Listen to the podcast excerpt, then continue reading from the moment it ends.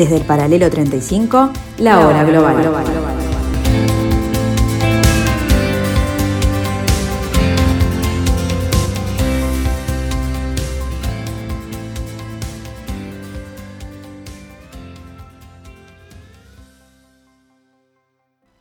A partir de ahora, la hora global. Desde el paralelo 35, en Montevideo, la realidad internacional por detrás de los titulares. Conducción de Gustavo Calvo. Participan Leo Arari y Susana Mangana. La hora global. Una mirada al nuevo desorden mundial.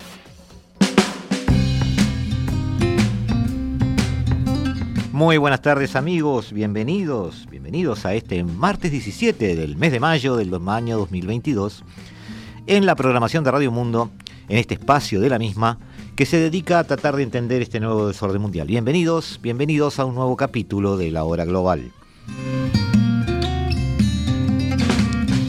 Y arrancamos esta tarde abriendo, como muchas veces tratamos de hacer, una ventana al mundo para ver lo que está sucediendo y que no es en lo que nos vamos a concentrar durante el programa de hoy, pero que sirve de entorno para que ustedes tengan una idea de qué está sucediendo en nuestro nuevo giro del planeta. Nos vamos de la mano de Euronews, Deutsche Welle y creo que Telemundo también, eh, a tratar de escuchar eh, qué está sucediendo, qué run run tenemos de lo que está pasando en este planeta. Cientos de personas se acolparon a la espera de que 795 días después las fronteras entre Marruecos y los territorios españoles de Ceuta y Melilla se reabriesen. Cerca de la medianoche los agentes abrieron las verjas, cerradas durante más de dos años, desde el 13 de marzo de 2020, por la pandemia y la reciente crisis política y migratoria entre Madrid y Rabat. A visitar a la familia, que llevamos mucho tiempo sin visitarla y a probar las tradiciones, las comidas tradicionales de Marruecos. Hace un año que no veo a mi hijo y la verdad que estoy ahí algo contento de salir para verlo por lo menos. De momento, el cruce por el paso fronterizo está permitido únicamente a aquellos que puedan moverse con libertad por el espacio Schengen y sus familias. El próximo 31 de mayo se abrirá igualmente a los trabajadores transfronterizos.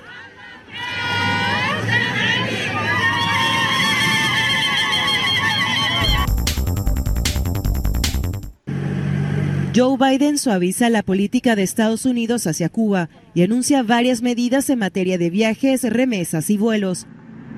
En las próximas semanas se restablecerán los vuelos comerciales más allá de La Habana, se suspenderán los límites a las remesas y se autorizarán ciertos tipos de viajes a la isla. Sin embargo, el turismo estadounidense en Cuba seguirá prohibido. La administración de Biden precisó que estas medidas tienen como objetivo ofrecer mejores oportunidades económicas a los cubanos, pero que para Estados Unidos sigue siendo prioridad el respeto de los derechos humanos y la liberación de los presos políticos en el país caribeño. Inmediatamente, figuras del Partido Republicano condenaron el anuncio. Alegan que Biden envió un mensaje equivocado al gobierno de Miguel Díaz Canel. El gobierno cubano, por su parte, calificó las medidas como un paso limitado en la dirección correcta, aunque lamentó que Biden no haya eliminado el embargo económico que pesa sobre la isla desde 1962. El nuevo giro de timón de Washington hacia La Habana supone el levantamiento de algunas de las políticas que implementó el expresidente Donald Trump, férreo detractor del gobierno cubano. La decisión de Suecia y Finlandia de solicitar el ingreso en la OTAN supone un cambio importante en el panorama geopolítico de Europa y una consecuencia imprevista para Rusia. Es un paso que ha sido impulsado por una gran preocupación. Magdalena Andersson, primera ministra de Suecia. Lo mejor para la seguridad de Suecia y la seguridad del pueblo sueco es entrar en la OTAN y hacerlo junto con Finlandia. La analista Malena Britz afirma que la percepción sueca del miedo y la amenaza ha cambiado con la invasión rusa de Ucrania. La guerra en Ucrania ha mostrado un tipo de brutalidad absoluta de las fuerzas rusas y eso ha aumentado el miedo y la percepción de la amenaza en Suecia. Y también el miedo a lo que pasará cuando la guerra en Ucrania haya terminado. Los 30 miembros de la OTAN deben ratificar la solicitud, pero el presidente de Turquía, Recep Tayyip Erdogan, se opone porque sostiene que estos dos países no adoptan una postura clara contra los militantes kurdos y otros grupos que su país considera terroristas. Ante el temor de que se retrase el momento en que entre en vigor la cláusula de protección mutua del artículo 5 de la OTAN, Dinamarca se ha convertido en el último país en prometer ayuda bilateral. Estamos dispuestos a hacer todo lo que esté en nuestra mano para ayudar si los dos países sufrieran, por ejemplo, un ataque con armas en el periodo de admisión. El apoyo de la opinión pública sueca a la adhesión a la OTAN ha aumentado recientemente hasta cerca del 50%. En Finlandia es del 75%. Antes estaba absolutamente en contra porque pensaba que debíamos ser neutrales como siempre lo hemos sido. Pero luego, cuando ocurrió esta invasión de Rusia, cambió un poco de opinión, porque el mundo y los países nórdicos o escandinavos ya no se sentían tan seguros. Esta residente de Estocolmo resumió los sentimientos de muchos. No ha habido fumata blanca en el Consejo de Asuntos Exteriores en Bruselas. Hungría continúa bloqueando el embargo de petróleo de Rusia, casi dos semanas después de que la Comisión Europea presentara una propuesta para reducir gradualmente las compras a Moscú. Budapest demanda nuevas inversiones de la Unión Europea para garantizar la construcción de infraestructuras y pide que incluyan nuevos oleoductos para compensar las pérdidas. Aquí la Comisión Europea ha provocado un problema con una propuesta, por lo que es legítimo esperar que se dé a Hungría y al pueblo húngaro una solución para financiar las inversiones y compensar o evitar el aumento de los precios, lo que requeriría una modernización completa de la estructura energética húngara, por un valor de entre 15.000 y 18.000 millones de euros. El ministro lituano de Exteriores cree que es necesaria una solución y argumenta que un país no puede mantener a la Unión Europea como rehén ante la prohibición del petróleo ruso. Y ahora, por desgracia, toda la Unión es rehén de un Estado miembro que no puede ayudarnos a llegar a un consenso.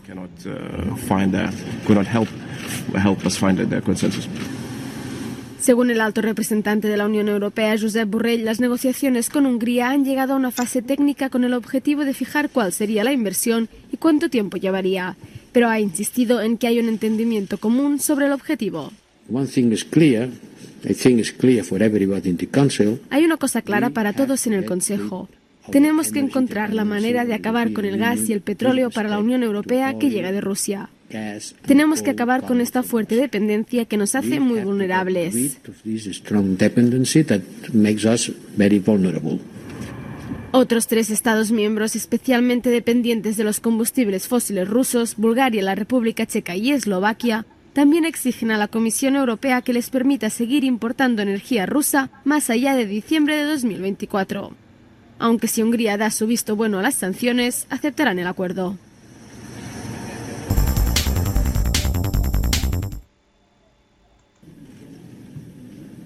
Elisabeth Borne es la nueva primera ministra francesa y la segunda mujer en llegar a Matignon. Toma el testigo de manos de Jean Castex. Durante la ceremonia de traspaso de poderes dedicó su nombramiento a todas las niñas a las que invitó a perseguir sus sueños. También destacó la urgencia de trabajar en asuntos clave como el poder adquisitivo, el cambio climático y la transición energética. Pero la primera tarea de la hasta ahora ministra de Trabajo es formar gobierno. Born sonaba con fuerza desde la reelección de Manuel Macron el pasado 24 de abril. El presidente había precisado que quería un primer ministro con un perfil social, medioambiental y productivo. Born es una experimentada politécnica de 61 años que comenzó su carrera política en el Partido Socialista. Fue prefecta de la región de Poitou-Charentes, después directora de gabinete de Ségolène Royal en el Ministerio de Ecología y jefa de la red de metro de París, antes de entrar en el gobierno de Macron en 2017. Desde entonces ha estado al frente de las carteras de Transportes, Medio Ambiente y Trabajo. Su permanencia al frente del Ejecutivo dependerá de los resultados del partido centrista de Macron y sus aliados en las legislativas de junio de la ciudad de Guayaquil la segunda de Ecuador tras Quito, unos 30 policías registran vehículos en busca de drogas y armas. Este cantón, Durán, empobrecido, es desde hace tiempo objetivo de los narcotraficantes que buscan reclutar niños para vender drogas. La aparición de personas decapitadas o los asesinatos se han vuelto cada vez más frecuentes principalmente alrededor de Guayaquil, cuyo puerto es utilizado como trampolín para la cocaína producida en México, Colombia, Perú y en menor medida también en Ecuador. El responsable policial de la zona de Durán, Jorge Adati Bukeli, intenta limitar los proyectos de los narcos respaldados desde el exterior. Es que los jóvenes de entre 13 y 18 años no pasaban en los parques, más bien estaban ya siendo, habían sido ya captados por las estructuras criminales, los mismos que obligaban a estos, a estos chicos prácticamente a convertirse en expendedores de droga y conforme ellos iban creciendo les daban tareas un poco más complejas, entre esos inclusive de convertirse en sicarios. Por eso es que el trabajo que nosotros hemos hecho de tratar de recuperar a estos jóvenes y no permitir que los niños que están en crecimiento en estos lugares sean captados por estas estructuras y es por eso que el retomar los espacios públicos, el retomar, regenerar estos lugares con campañas no solamente de policía, sino de las instituciones del Estado y del municipal, nos permita obviamente tener un mejor control y no permitir que estas estructuras capten a nuestros jóvenes. Recuento de votos en el Líbano tras las elecciones al Parlamento este domingo. El país atraviesa una grave crisis económica con un sistema político plagado de facciones religiosas y la confianza de la población bajo mínimos históricos. La participación en las elecciones de hoy es decepcionantemente baja. La participación total aún no está clara, pero es probable que se sitúe en torno al 33-35%. Ya se esperaba que se presentaran menos personas de los 3,9 millones de electores, dado el estado de ánimo del país. Dos años después de la devastadora explosión en el puerto de Beirut y con los libaneses padeciendo una de las peores crisis económicas y financieras de todos los tiempos. Curiosamente, la participación de los votantes de la diáspora se situó en torno al 60%, lo cual es notable si se tiene en cuenta que la fuga de cerebros es un gran problema en este país. Además, hay denuncias de violencia e intimidación en algunos colegios electorales. Los observadores de la UE se ocuparán de este asunto en las próximas 24-48 horas.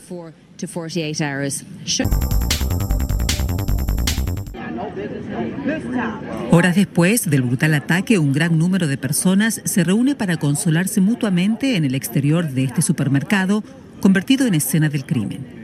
Quienes estaban haciendo sus compras en este establecimiento terminaron siendo testigos directos de la masacre. Entró en el supermercado disparando. Disparó fuera de la tienda y luego dentro. Oí al menos 20 disparos en el supermercado. Según la policía, el tirador, un supremacista blanco de 18 años, llevaba un rifle de asalto con simbología racista. Disparó a 13 personas y mató a 10.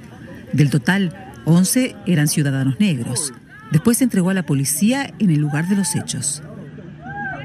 El individuo fue acusado de asesinato en primer grado, el cargo de asesinato más alto en el estado de Nueva York. Conlleva una sentencia de cadena perpetua sin libertad condicional el mayor castigo en este estado. El sospechoso se declaró no culpable.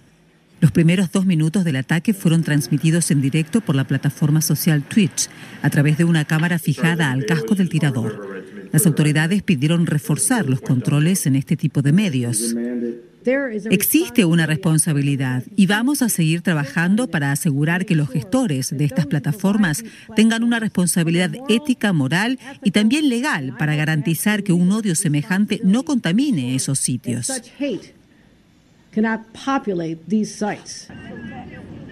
La transmisión en directo de atentados terroristas por la red es cada vez más habitual. Los extremistas utilizan plataformas de video para difundir mensajes racistas.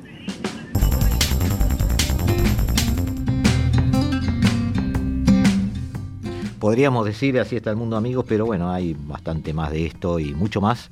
Vamos a tratar hoy de concentrarnos en, un aspecto específico que tenga que ver con, este, con las guerras en general. Esta guerra de Ucrania y Rusia nos ha dado eh, materia prima interesante o insumos interesantes para poder ver aspectos que son colaterales a la guerra, pero inherentes a ella muchas veces Eh, estamos aquí en estudios con Rodrigo Melgar. Bienvenido, Rodrigo, ¿cómo andás? Muchas gracias, Gustavo. Buenas tardes. Este, el mundo está un poco complicado, Rodrigo. Hay muchísimas cosas que deberíamos atender, este, más allá de la guerra. Por ejemplo, tú me hacías como un comentario hoy sobre no, por ejemplo, recién hablábamos del tema justamente del atentado terrorista que hubo en Estados Unidos, o sea, todo lo que es, digamos, radicalización ideológica y todo, o sea, terrorismo, así, son cosas interesantísimas para ver.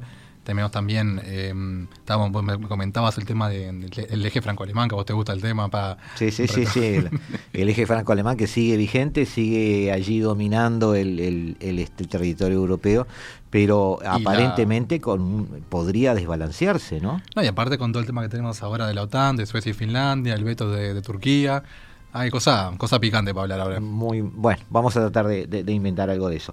Hoy vamos a tratar de ver, según este, los aspectos, como dijimos, que son colaterales a las guerras, pero inherentes a ellas, eh, el, tema del genocidio. Eh, en esta guerra, como en tantas, se ha, se ha hablado puntualmente de una actitud genocida en determinada en determinado evento, en determinado enfrentamiento o en determinada ocupación o en determinada parte de una operación militar.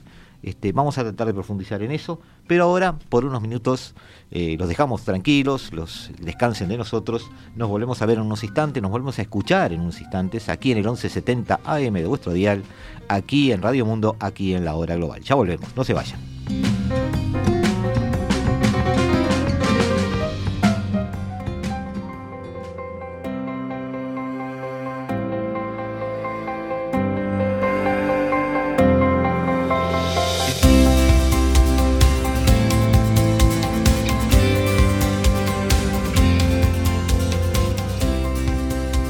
Desde el paralelo 35, la hora global.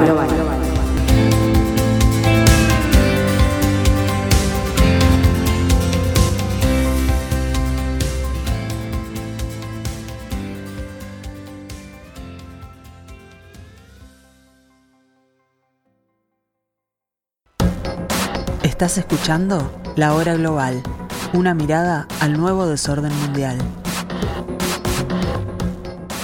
La masacre de Buya fue un asesinato masivo de cientos de civiles en la ciudad ucraniana de Buya por parte de las Fuerzas Armadas rusas, que participan en la invasión rusa de Ucrania del 2022, esta operación militar o, bueno, no nos entreveremos con los nombres.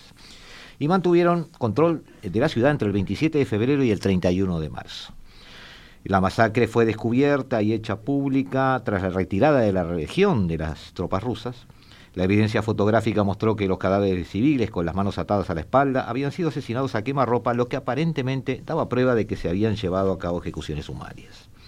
La responsabilidad de los hechos le fue atribuida a la 74 Brigada de Fusileros Motorizadas, comandadas por el teniente coronel Asadbek o Murbekov. Y se acusó a Rusia de las masacres deliberadas, pero el gobierno ruso negó tener participación, la participación de sus soldados. De todas formas, eh, el, gobierno de Ucrania denunció que se trataba de una de las mayores masacres cometidas en Europa desde la Segunda Guerra Mundial. El 7 de abril, la Asamblea General de Naciones Unidas suspendió a Rusia de su asiento en el Consejo de Derechos Humanos de las Naciones Unidas. Y al día siguiente, la presidenta de la Comisión Europea, Ursula von der Leyen, acudió al lugar de la masacre para expresar la solidaridad de la Unión Europea. Últimamente se ha hablado mucho del genocidio con el tema de Buya. Pero, ¿qué es genocidio? ¿Corresponde aplicarlo al caso de Bulla? ¿Quién decide que es un genocidio? Rodrigo, ¿qué, podemos, qué, luz nos podés echar sobre este tema? Bueno, primero en realidad un poco retomando con lo que comentabas hoy, de alguna manera que el genocidio es una característica, digamos, intrínseca de lo, de, lo que es el ámbito bélico, o sea, de las guerras, que una cosa que distingue particularmente el genocidio de los crímenes de guerra es que el genocidio tiene la particularidad de incluso tener lugar en tiempos de paz, ¿no? O sea, un genocidio puede ser acarreado, digamos, llevado a cabo por, digamos, un gobernante sobre su propia población, digamos, en pleno estado de paz, sin necesitar, digamos, estar en guerra.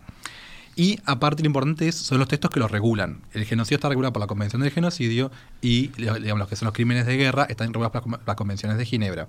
perteneciendo, digamos, estos al derecho internacional humanitario y el genocidio, más propiamente dicho, usualmente cae dentro de la categoría de derechos humanos. Ajá. O sea, genocidio es una tipología jurídica, es un delito tipificado, aunque altamente cargado de contenido político. De ahí que, por ejemplo, que Naciones Unidas declare a tal o a cual masacre genocidio, requiere obviamente un consenso político, así como, digamos, una mirada, digamos, unívoca de la, de la comunidad internacional sobre el hecho concreto. Ah, pero como tú dices, al estar regulado por un entorno legal diferente, la idea es sacarlo un poquito del radar de la guerra, es decir, no necesariamente eh, corresponde siempre a un estado de guerra. Efectivamente. Efectivamente. Ah, es decir, podemos hablar de genocidios, por ejemplo, de determinadas etnias dentro sí, de un país. Por ejemplo, unos clásicos que tenemos así, digamos, por fuera de contexto de una guerra, tenemos el Holodomor en Ucrania, que digamos perpetrado por Stalin, eh, digamos, en la época soviética. La gran hambruna. Efectivamente, la gran hambruna. Eh, que Anne Applebaum hizo un libro, La hambruna roja, maravilloso sobre, el tema. ¿Quién, perdón? Anne Applebaum. Es una, una, una, sí, sí, la, la conozco. Excelente. Después eh, también. El caso de la democracia. Sí, la de la de Gulag y la de y la de Cortina de Hierro. El caso de la democracia. Ahí va, exacto. Pues, es, ese libro me lo han regalado últimamente. Exacto. Después eh, también tenemos, por ejemplo, o sea, Pol Pot y el Khmer Rouge en, en Camboya. O sea, hay Ajá. casos de genocidios en tiempos de paz, digamos.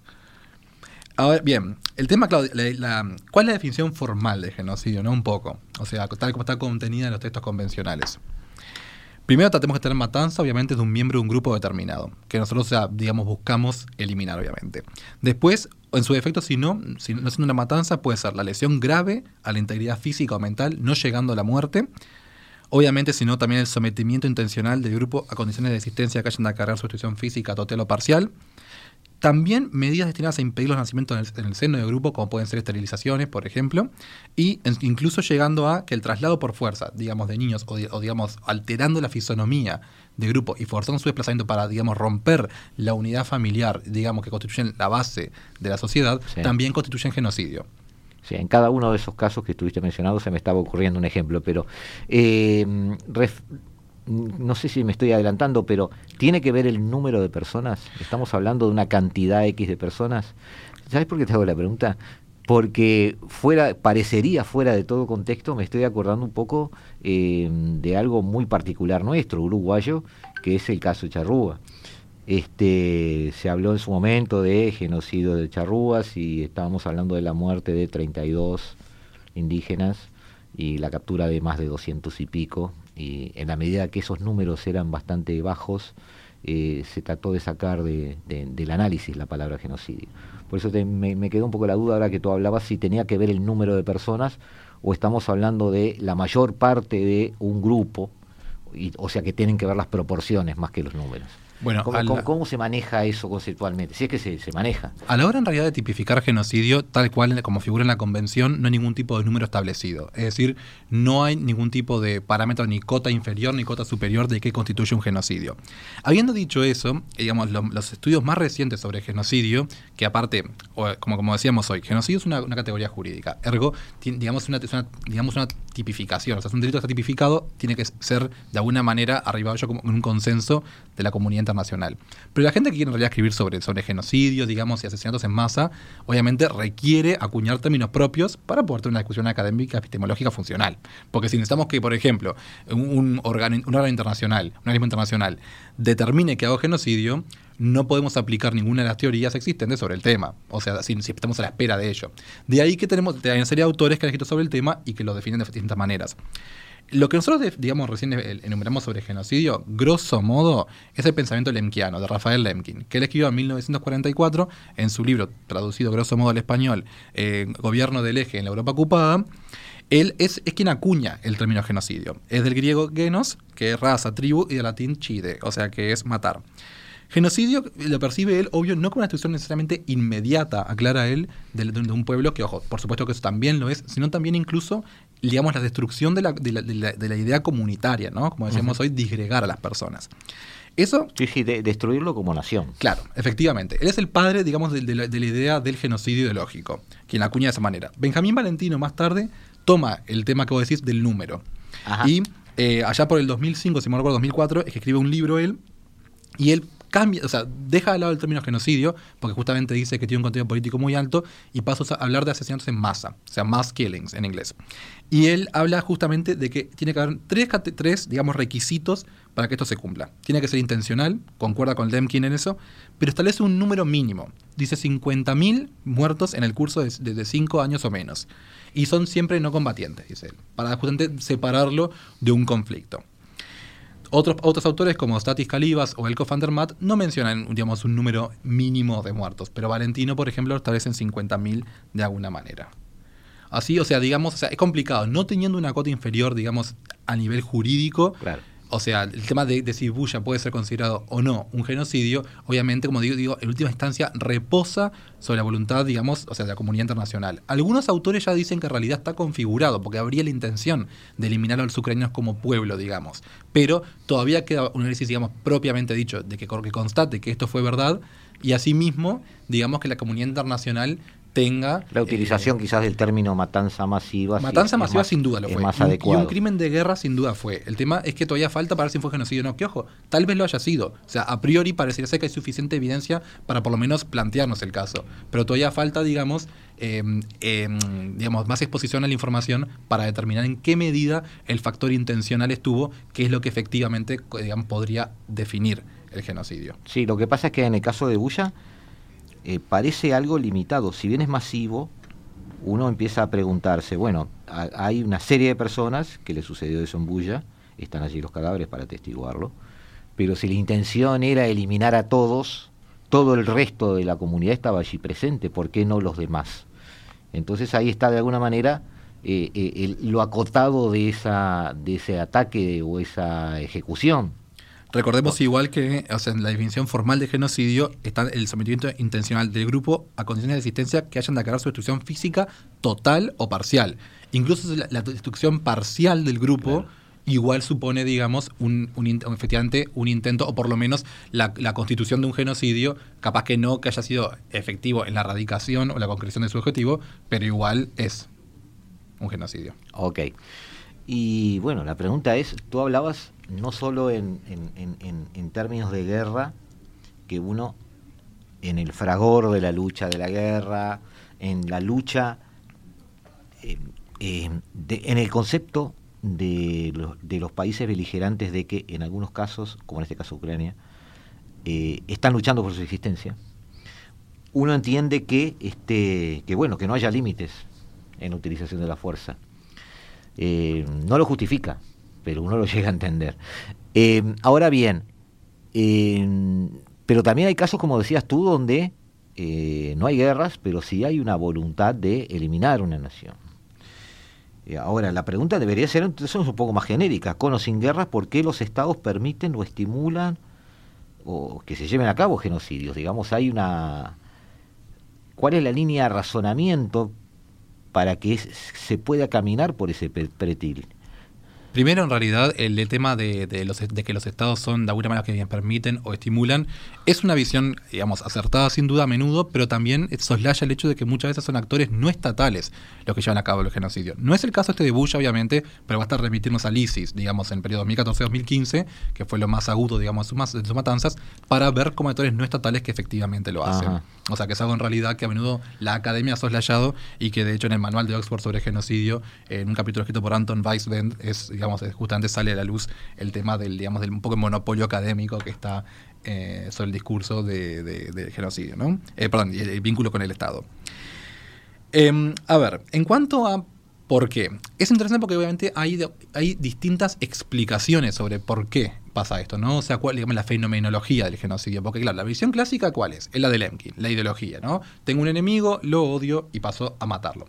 Ahora bien, los autores que han recogido esto más recientemente, como son, por ejemplo, Scott Strauss o Martin Shaw, han también elaborado sobre por qué o en qué medida, no o, sea, se, o sobre qué se, se, se cimenta este, este, este, este, odio tan acérrimo.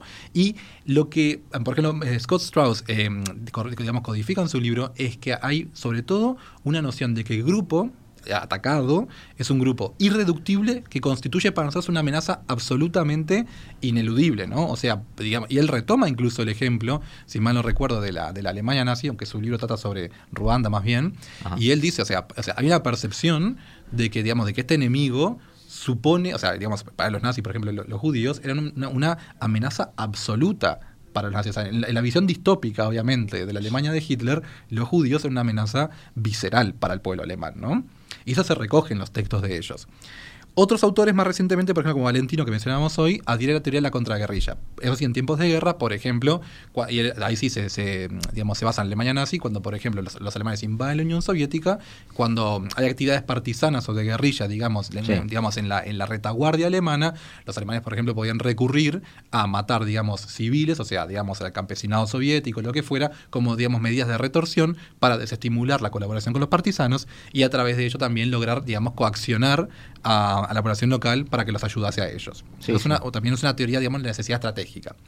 Tenemos después a Van der Maat, que él plantea la teoría de la, consolidación genocida que mencionamos hace un tiempo, acá en la radio, que él dice que en realidad el genocidio es utilizado para, digamos, em, subvertir oposición sistémica, digamos, en el seno del gobierno autoritario. Por ejemplo, si vos sos, no sé, Stalin, es un ejemplo de esto, y tenés enemigos capaz, digamos, dentro del Partido Comunista en Ucrania, vos igual desencadenás el holodomor, pero, pero porque a través, digamos, de las medidas que vos haces ahí, podés socavar la base de poder de los, de los bien partidos comunistas en Ucrania y, digamos, removerlos o dejarlos a tal punto, reducidos que no son una amenaza para vos. Claro, pero todas, todas estas teorías y todas estas este, puestas en escenas de, de la decisión asesina masiva, digamos, eh, tienen en común entonces, real o no, empoderar al enemigo en realidad.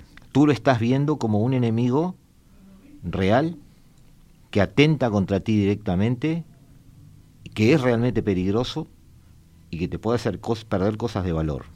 De alguna Porque, manera. Por ejemplo, se ha dicho de los nazis que hubo una especie de sobrevaloración del problema judío como excusa este, por, este, no como excusa, pero como una forma de concentrar allí, digamos, todas las miserias del periodo entre guerras.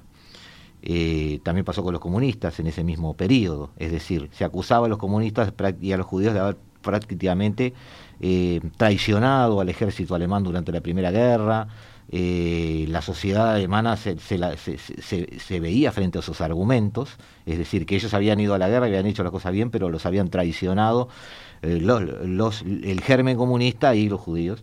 Este, entonces, de alguna manera, muchos autores dicen sobre ese periodo entre guerras, eh, sobre eso sí he leído, que también alimentar el, el, halo peligroso del judío era una forma de concentrar la ideología en un objetivo que si no era lo suficientemente, grande y poderoso, yo lo hacía poderoso para poder atacarlo. Bueno, yo leí un libro escrito por Víctor Klemperer, que es un filólogo alemán judío, justamente de, los años de la guerra. Él sobrevivió a la guerra. Y él escribió un libro que se llama LTI, o sea, Lingua Terti Imperi, lengua del Tercer Reich, digamos en, en latín. Eh, bueno, y él lo que, lo que él escribió fue que en un momento, en un capítulo, que lo leí en original alemán y era muy, eh, digamos, pintoresco que en un momento, porque él es muy irónico cuando escribe, ¿no? Sobre los alemanes y, digamos, menoscaba sobre todo los nazis, digamos, por, por digamos, lo menudo, lo otro, gloditas que eran, ¿no? Y una de las cosas que él dice eh, es que, claro, efectivamente, Hitler a través, digamos, todo el, digamos, el menosprecio del judío, termina empoderándolo al punto de que el judío es el hombre más importante del Tercer Reich, dice él. Pero, claro. Y es, interesantísimo lo que él es que hay, hay, una, hay, una, hay un rol este, a ver, este, funcional del enemigo a mi ideología. Lógico. Para yo tener esa ideología de odio y poder transmitirla en todos esos perfiles que tú diste ahora, diferentes, porque en realidad lo que, lo que has dicho es, bueno, eh, el odio puede verse de esta manera, o puede verse otra cosa, o puede verse otra cosa. Pero todo eso tiene en común todo lo que has dicho, es que hay un odio concentrado en un enemigo y ese enemigo significa un peligro para mí. Y se percibe que ese peligro es muy alto en graduación y si no lo es, lo hago alto. Ojo que necesito justificar mis acciones. Ojo que no en todas las teorías que enumeré, por ejemplo, la última, la de Van der no necesariamente el, eh, digamos, el enemigo es aquel, es aquel, sobre el que recae la acción genocida. Por ejemplo, en el caso que yo planteé, los, los, digamos, aquellos que sufren el genocidio son los ucranianos, pero en realidad el, el, objeto, el objetivo indirecto, si se quiere, es en realidad los mismos, partidos comunistas no alineados a Stalin, por ejemplo. Correcto. Sí, sí, está bien, está bien. Está bien. pero, claro, pero lo que yo te quería decir es que en esa psicología del mal, digamos, eh, juega mucho el, reflejo psicológico que yo tengo de, que mi enemigo lo hago crecer. Pasa que todas estas políticas... Eh, en su imagen, eh, porque justifica mis acciones. Bueno, yo recientemente... Ah, y lo hemos visto en esta guerra también, de los dos lados. Bueno, es que recientemente yo eh, escribí un artículo en realidad sobre el tema de, Putin justamente y políticas de otra edad.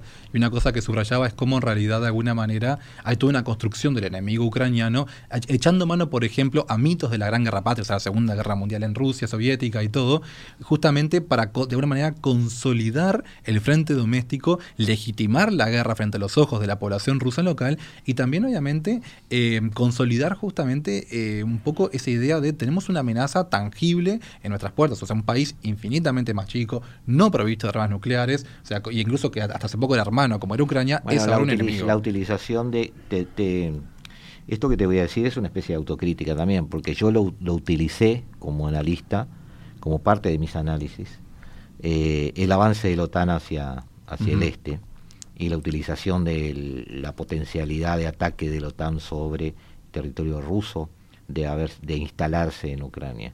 Eh, ahí también hay una funcionalidad de eh, inflar al enemigo para poder justificar el tema.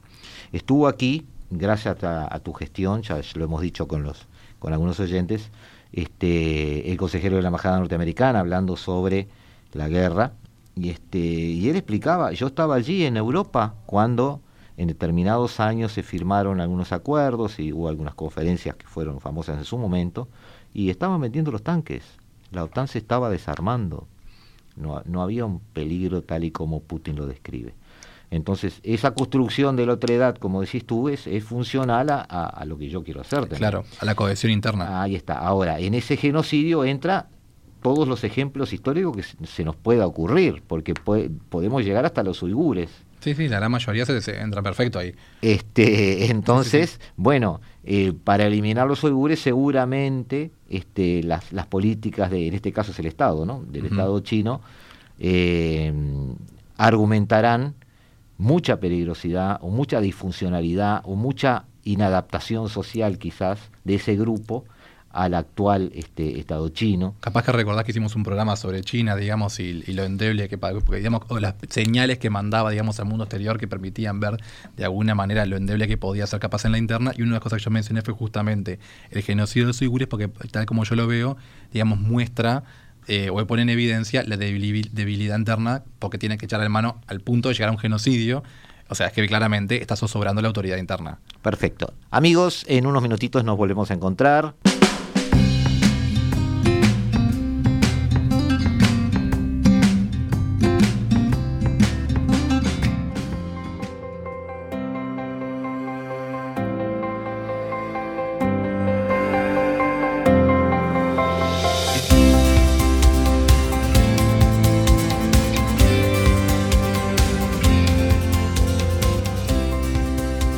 Desde el paralelo 35, la hora global.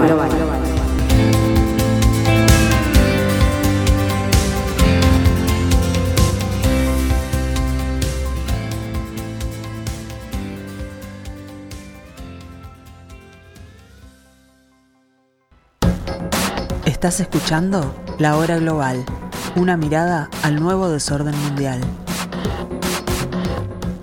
Seguimos con Rodrigo Mergar hablando ya que todos hablan de guerra, nosotros hablamos de genocidio, hablando eh, de dónde salía, qué significaba, cuál era su, su...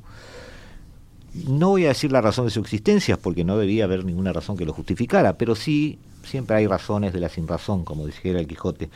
Eh, habías hecho referencia, Rodrigo, a que eh, se aplicaba el derecho internacional de determinada manera con respecto a los crímenes de guerra, con respecto al genocidio. Y eh, me surge la pregunta, en el caso, en este caso que se llama operativo militar, porque así le llaman este, Kremlin, el hecho de que Rusia no haya declarado la guerra afecta en algo la aplicabilidad del derecho internacional humanitario, es decir, no, no hay una guerra declarada, puede tratarse como guerra o la guerra se trata como guerra aunque nadie la declare. Bueno, primero que nada, en realidad, el tema eufemístico del nombre que le designa a Rusia, obviamente no es, no es que sea Rusia pionera en eso, ¿no? O sea, ya Japón lo hizo en la Segunda Guerra Chino-Japonesa, un conflicto que duró del 37 al 45, y que los japoneses. Bueno, las órdenes ejecutivas de Washington. Sin duda, no, los japoneses llamaban a, al conflicto eh, el, ¿cómo era? El, incidente chino. El incidente chino que cobró más o menos entre 18 y 22 millones de personas. O sea, incidente. pasó un incidente, es complicado, ¿no? O sea, los eufemismos históricamente han existido y obviamente en realidad cataloga, o sea, si nos circunscribimos a la creación de guerra como único instrumento, digamos, para definir si es una guerra o no, no, no, no llegamos a nada. Por consiguiente, digamos, hoy por hoy se acepta que la, la, digamos, la ejecución, o sea, digamos, la, la digamos, la, la, la, la, existencia de medidas militares de por sí conforman la guerra, aun cuando esta no es declarada por medios diplomáticos. Ah, perfecto, claro. O sea, son, o sea y, y todo lo que es, digamos, justamente Em, lo que es Convención de Ginebra, igual es vinculante, digamos, en el caso de este programa que haya una declaración de guerra formal, porque primero que nada Rusia lo ratificó e incluso lo que es la esencia de las convenciones de Ginebra son use cogents, o sea, son, digamos, o sea, un derecho que se aplica siempre, incluso aunque no seamos signatarios. Los, los pormenores de qué, de cómo, digamos, de cómo se instrumenta, sí son textos, digamos, convencionales de la Convención de Ginebra, pero la esencia, no matar civiles, no matar prisioneros de guerra, todo es parte de use cogents, eso no se puede hacer. Y Rusia, como tú dices, lo...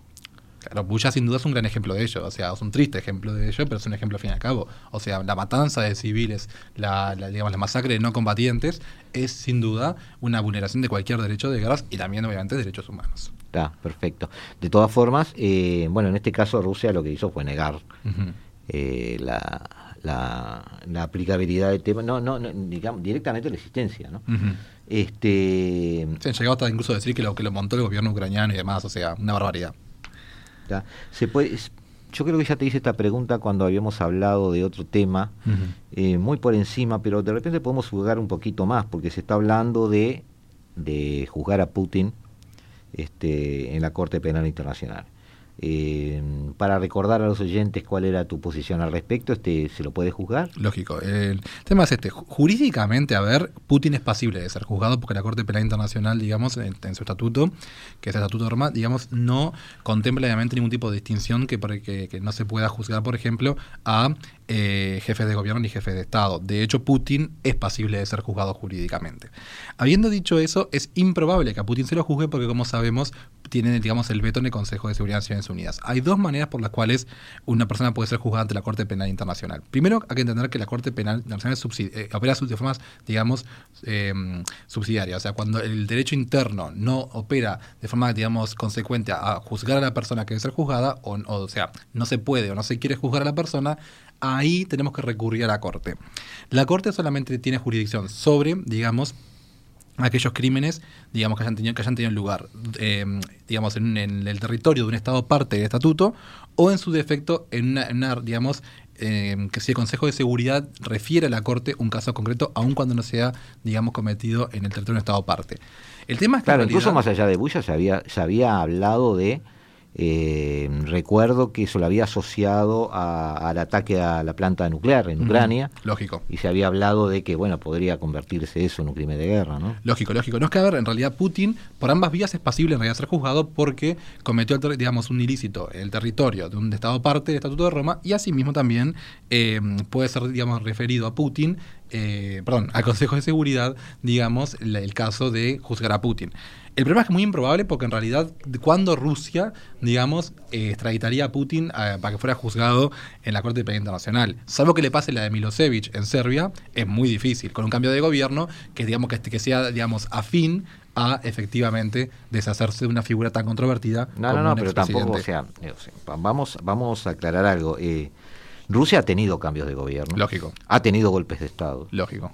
En el 90 y poco se bombardeó el Parlamento ruso. Sí, sí, sí. Este, seamos realistas, es decir, y no yo no imagino que nadie de ningún estamento jerárquico gubernamental ruso esté entregando nadie a, ningún ruso a, ningún entorno jurídico occidental. Por eso no, no, existe. Por eso. Pero tenía que hacerte la pregunta, digamos, para estar un poco ubicados en este tema.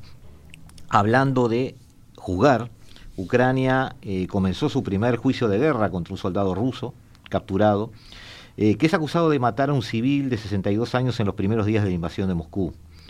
la invasión de Moscú a Ucrania, ¿no? el soldado ruso mm, Vadim, a ver si lo digo bien, Shishimarin, sí, está bien, de, 21 años, se presentó en una pequeña sala de justicia con unos pantalones y chamarras deportivos, dicen las crónicas periodísticas, estoy leyendo The Independent, eh, esposado, fue detenido por matar a ese civil, como dijéramos, eh, el 28 de febrero. Desplegado como comandante de la división de tanques, el hombre está acusado de disparar a través de la ventanilla de un auto contra un hombre en un pueblo del oblast de Sumi, en Ucrania y se ha convertido a esos 21 años en el primer juzgado en esta guerra por crímenes de guerra. Eh, esto sigue esa legitimidad que tú describías en la eventualidad de Putin, digamos, es decir, este está siguiendo los, los trámites legales, debería ser así la pregunta, supongo, eh, que corresponden en estos casos el, tema en realidad, lo que, lo que a menudo, digamos, estas defensas de crimen, como pasó en Nuremberg, es, eh, digamos, la, el principio de la jerarquía de mando, ¿no? Decir, bueno, como desde arriba se me dio la orden de que yo cometiese tal, digamos, o cual eh, mandato, bueno, lo acato. Por ejemplo, digamos, o sea, masacrar civiles, eh, etcétera.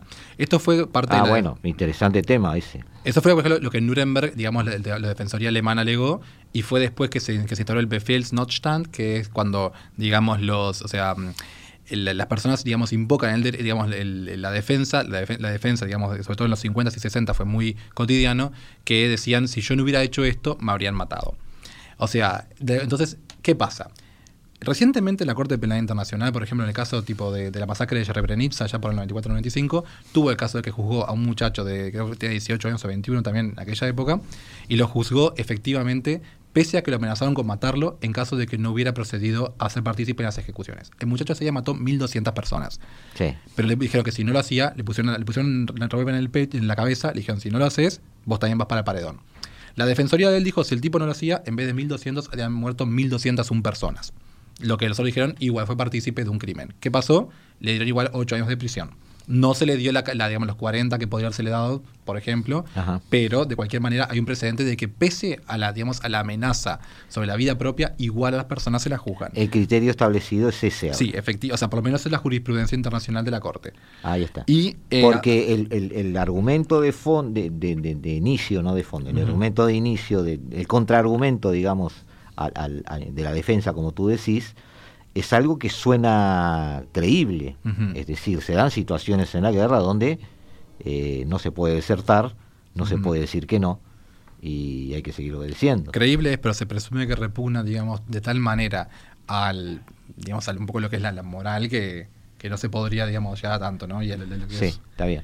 Yo tengo mis dudas frente a esa repulsión. Eh, muchos jerarcas nazis intermedios decían que llega un momento y ojo, eh, los altos muchos de ellos directamente decían a la cámara, no sentí nada. Los altos mandos también son responsables de lo que hace la tropa. Como, ah, como le pasó a Iwane Matsui en Nanking en la plena guerra chino-japonesa. Bueno, sí, estás tomando un tema que merecería otro programa. Sin duda. Este, no, no, está bien. Entonces, digamos, este puede ser un gran ejemplo entonces de cómo manejarse en tiempos de guerra a priori, obviamente tiene un valor propagandístico importantísimo. En realidad, yo creo que es ante todo una base política hoy por hoy, ¿no? O sea, porque Ucrania necesita su primer, digamos, criminal de guerra juzgado para empezar, digamos, ese proceso, que digamos, del cual supongo Bulla será un poco la apoteosis. Pero de cualquier manera, eh, sin duda, tiene un valor propagandístico político eh, inmenso para Ucrania y es una primera victoria de ellos. Están diciendo efectivamente, enos aquí frente a nuestro agresor y nosotros lo estamos juzgando. Claro. Sí, sí, te entiendo. Eh, eh, entiendo además eh, a dónde vas, es decir, sí, tenés razón, este, esto termina en bulla. Bien, bien, bien, bien lo entendí. Ahora bien, Rodrigo, redondeando un poquito nuestro, nuestro esquema de hoy en vaso a genocidio, que, creo que quedó claro, de alguna manera este, bueno, sabemos qué alcance tiene, sabemos cómo se aplica, cómo no se aplica, y en esta, como en tantas guerras, habrá que probar las cosas, eh, habrá argumentos y contraargumentos, y también, como tú bien dijiste, en cuanto a la posibilidad de que Putin sea juzgado, habrá eh, ese balance asimétrico de poderío político y militar de los intervinientes en un conflicto. No siempre es entre iguales. En este caso tampoco lo es. Eh, de todas formas, esta guerra se está comportando como tú esperes que está sucediendo, ya que estás estudiando este tipo de cosas, o es una guerra más clásica de lo que la gente supone. Bueno, vieron que viste que yo había vaticinado la victoria ucraniana. Vos habías vaticinado la victoria ucraniana. Ya bien al cierto. principio, bueno, cuando yo nadie también creía. había vaticinado que Rusia no entraba, pero ya, ya- ya lo sí, ves. sí, sí. Pero no, yo que eh, no, con respecto a si, el- a si se está dando todo, digamos, un poco como, pre- como previsto, sí. Yo creo que en realidad, sí creo que en realidad la guerra iba a tener mucho, digamos, lo- una, una matriz de una guerra convencional y se está, digamos, manejando bajo esos parámetros, ¿no? Muy parecido al resto de demás conflictos congelados que han pasado hasta ahora en la periferia exsoviética, con la diferencia de que esta vez el actor agredido está pudiendo contraatacar de forma eficiente. Esa es mi, mi, mi- mi- mi parecer, por menos. O sea que lo, lo más cerca a tu tesis sería que Ucrania podría llegar a frenar. Ah, yo tengo toda la fe que, que- La invasión. que hasta contraatacan y recuperan ahí. Bueno, así, está así. bien. ya le, le mandamos algún mensajecito a, A Zelensky. a- a Zelensky, que, que bueno, hay un buen fan aquí. Eh, amigos, eh, el tema de hoy lo, lo cerramos. Rodrigo, ya habíamos hablado hoy de las cosas que, de las que podríamos hablar. En principio el jueves tenemos un invitado un poco especial y después este la otra semana vamos sí a intentar empezar a cumplir con esos con esos temas. Si, si Rodrigo tiene algún espacio y puede acompañarnos mejor y si no a través de, de la virtualidad podrá este manejar algún material que nos ayude a comprender este nuevo desorden mundial. En cuanto a el resto del planeta, hay que recordar que siguen existiendo guerras. Ah, sí. Sigue habiendo guerras. No se ha hablado nunca, sí en este programa, pero no en otros, eh, de Yemen. Y justo iba a decir eso, el conflicto yemení, tal cual. Es, este, es un tema que es eh, dramático y es tremendo y lo que sucede, este, mm, quiero que los oyentes comprendan, es que a veces no hay este, mm, mucha cosa que uno pueda decir con un conflicto que no tiene ningún viso de ser controlado desde afuera, sino simplemente por las, las dos este, potencias que están manejando, ambas árabes, que están manejando el conflicto y por motivos eh, de conflictos de poder justamente entre ellos. Y bueno, ese es un poco el tema. Lo que podamos hacer o analizar, eh, perdón, lo que podamos analizar o que podamos este, corregir a este respecto, no tiene eh, mucho que ver con lo que se puede hacer. Es decir, es un conflicto que o se va a agotar solo o, seguirá por allí hasta que cumpla un rol funcional a una de las dos este, potencias, la suní o la chií, que están presentes ahí. Este, después, ¿qué más? Eh, nos queda girar, Rodrigo, hacia Asia en algún momento. Vamos a tener que, ya te veo una cara un poco extraña, no te gusta mucho Asia. Bueno, pero para lo de Yemen estoy seguro, eh, me aprendo para ¿Eh? eso. Para lo de Yemen me aprendo Lo seguro. de Yemen sí, Sí, bueno, sí. está bien. Bueno, tomamos, tomamos el Yemen entonces dentro, del, dentro de nuestros criterios. La hora global, nos vamos.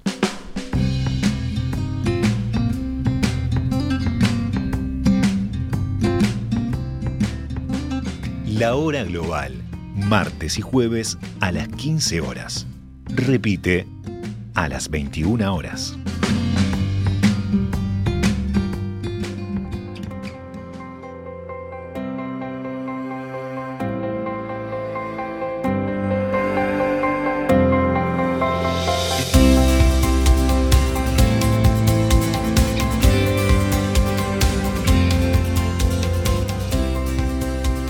Desde el paralelo 35, la hora global.